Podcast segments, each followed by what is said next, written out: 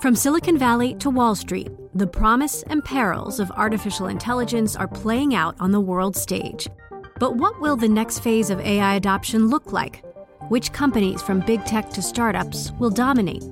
And where do the risks and unintended consequences lie? I'm Emily Chang.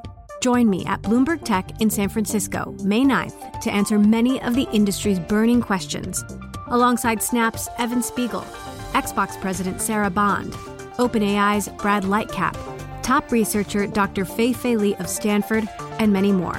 More details and just a few tickets left at bloomberg.com/techsf.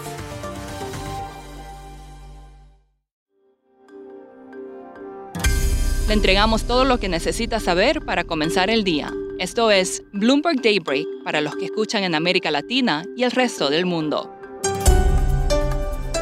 Buenos días y bienvenido a Daybreak en español. Es 18 de enero de 2022. Soy Eduardo Thompson y estas son las noticias principales.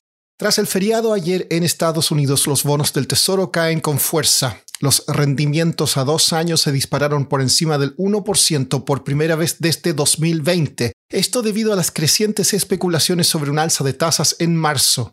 Esto hizo que los futuros en Estados Unidos y la mayoría de las acciones bajaran. Los contratos del Nasdaq caen hasta un 2% y las acciones tecnológicas europeas se desploman.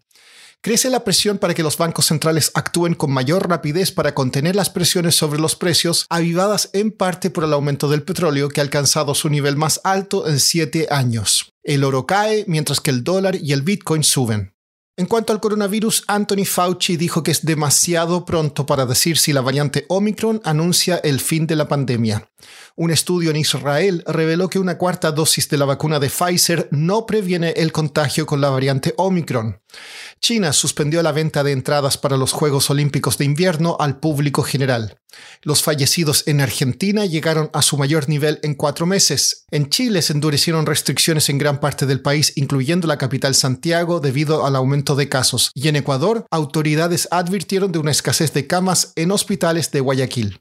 Goldman Sachs prevé que el crudo Brent alcanzará los 100 dólares el barril a mediados de año por un fuerte aumento en la demanda y la incapacidad del cartel OPEP más de reactivar la producción. Un sondeo reveló que Rusia cumpliría solo con la mitad de los aumentos programados en los próximos seis meses. El impulso alcista también crece luego que combatientes yemeníes respaldados por Irán lanzaran ataques con drones a cargueros en los Emiratos Árabes Unidos. Aerolíneas en Estados Unidos han pedido a reguladores que detengan el despliegue de la red 5G cerca de aeropuertos, advirtiendo de interrupciones catastróficas en sus instrumentos. La FAA ha autorizado a cerca del 45% de las aeronaves comerciales en ese país a volar dentro de las ondas 5G después de que estudios determinaran que están protegidas. ATT y Verizon tienen programado lanzar servicios 5G mañana. En Venezuela, el Consejo Nacional Electoral aprobó el lunes tres requerimientos separados que solicitan un referéndum para remover al presidente Nicolás Maduro. Se requiere el apoyo de al menos un 20% de los electores registrados para iniciar el proceso. En México, el presidente Andrés Manuel López Obrador dijo que busca asegurar que la colección de arte mexicano del Fondo Cultural Banamex se quede en el país una vez que Citigroup concrete la venta de City Banamex. La colección cuenta con piezas de artistas como Frida Kahlo, Diego Rivera y David Siqueiros. El empresario colombiano Jaime Gilinski no se da por rendido y sigue con planes de aumentar su exposición en las empresas del grupo empresarial antioqueño. Andrea Jaramillo, periodista de Bloomberg News en Bogotá, nos explica más. Lo que estamos viendo es que el multimillonario Jaime Gilinski está redoblando sus esfuerzos por quedarse con el control del grupo empresarial más importante de Colombia. El pasado viernes se supo que Gilinski busca comprar una participación adicional de cerca del 6% en el conglomerado financiero Grupo Asura, lo que recordarán se suma al 25% que ya logró.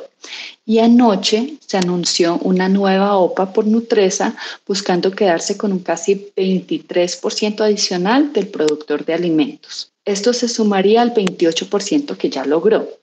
Con este fin, ofreció un precio que equivale a 36% más de lo que pagó en la oferta anterior, es decir, lo que ofrecía hasta hace solo una semana.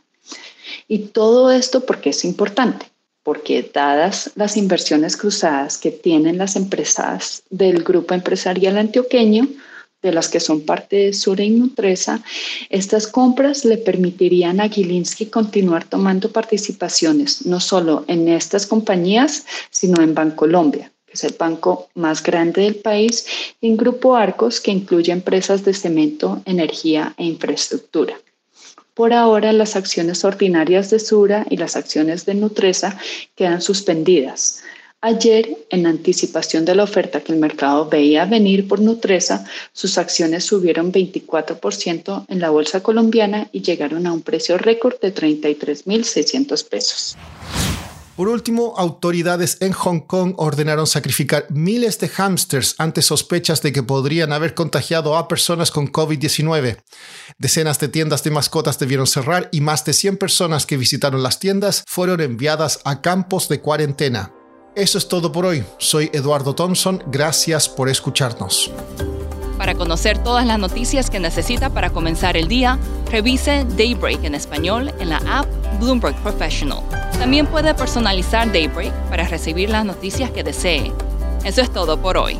Sintonice mañana Bloomberg Daybreak